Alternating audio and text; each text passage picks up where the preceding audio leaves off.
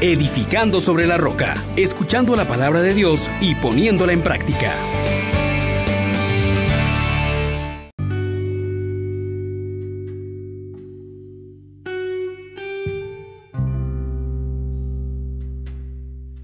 Paz y alegría. Jesús y María les saluda el diácono Carlos Cerza. Bienvenidos a Edificando sobre la Roca.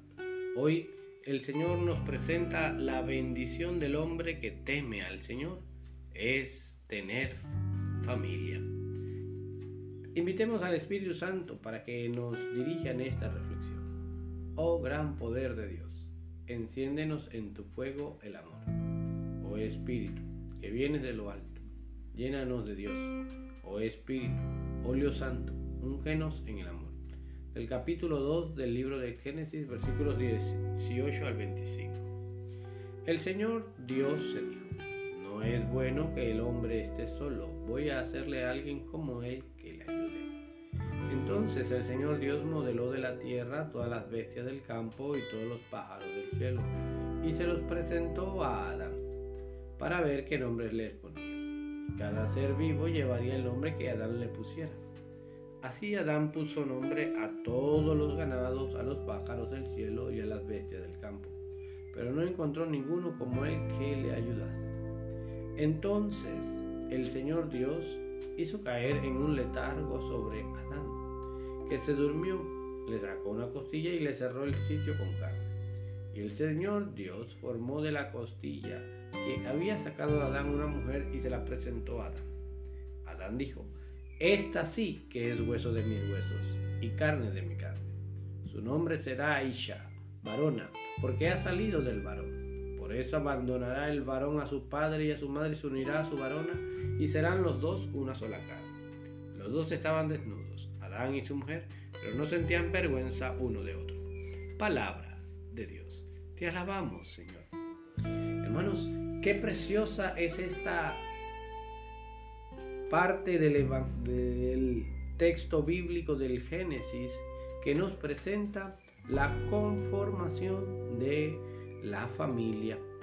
La bendición más grande que el hombre, el ser humano puede tener, es tener a alguien como él, con el que alterar, el tener esa alteridad, ese, ese espacio de incluso confrontación, de confrontarse, de tener pensamientos diferentes, pero de complementarse, de consolidar una familia, una realidad con la que se asemeja cada vez más a Dios.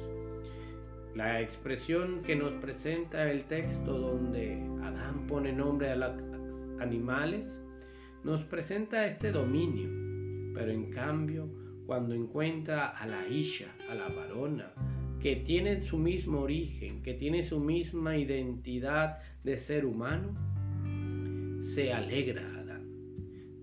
Adán sin Eva, Eva sin Adán, sería una realidad muy triste.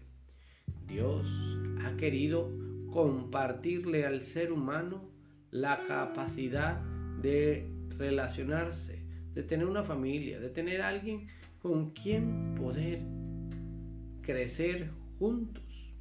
Esto es hermoso, hermanos. Nos presenta que el cuidado de la vida el cuidado de la propia vida está mediado por el trato con otros seres humanos. Está mediado por esta realidad en la que Dios quiere participar al hombre de dar vida, de ser colaboradores en el plano de dar vida. Nosotros hoy estamos invitados también a tomar en consideración la dignidad del otro ser humano, entendiéndolo como carne de mi carne, hueso de mis huesos, entendiéndonos como alguien que ha sido donado por Dios. Esta relación de hombre y mujer, de mujer y hombre, consolida esta visión de Dios de unidad, de armonía, de familia. Porque Dios en sí es familia y ha hecho entonces al ser humano vivir en esta realidad familiar. Dichoso el hombre que encuentra con su, su mujer un ambiente alegre, feliz, lleno de la dicha. El encontrarse en medio de la relación familiar, bendiciendo al Señor, glorificándolo, creyendo en Él, esperando en Él, nos hace prósperos, nos hace dichosos. Por eso hoy yo te invito a valorar a las personas que tienes a tu alrededor, a tu padre, a tu madre, a tu esposo, tu esposa, tus hijos. Esta consolidación familiar que tanto nos es necesaria.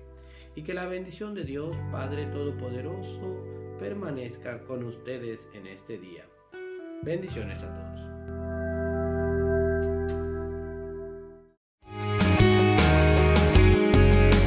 Les exhortamos, hermanos, por la misericordia de Dios, que pongan por obra la palabra y no se contenten solo con oírla.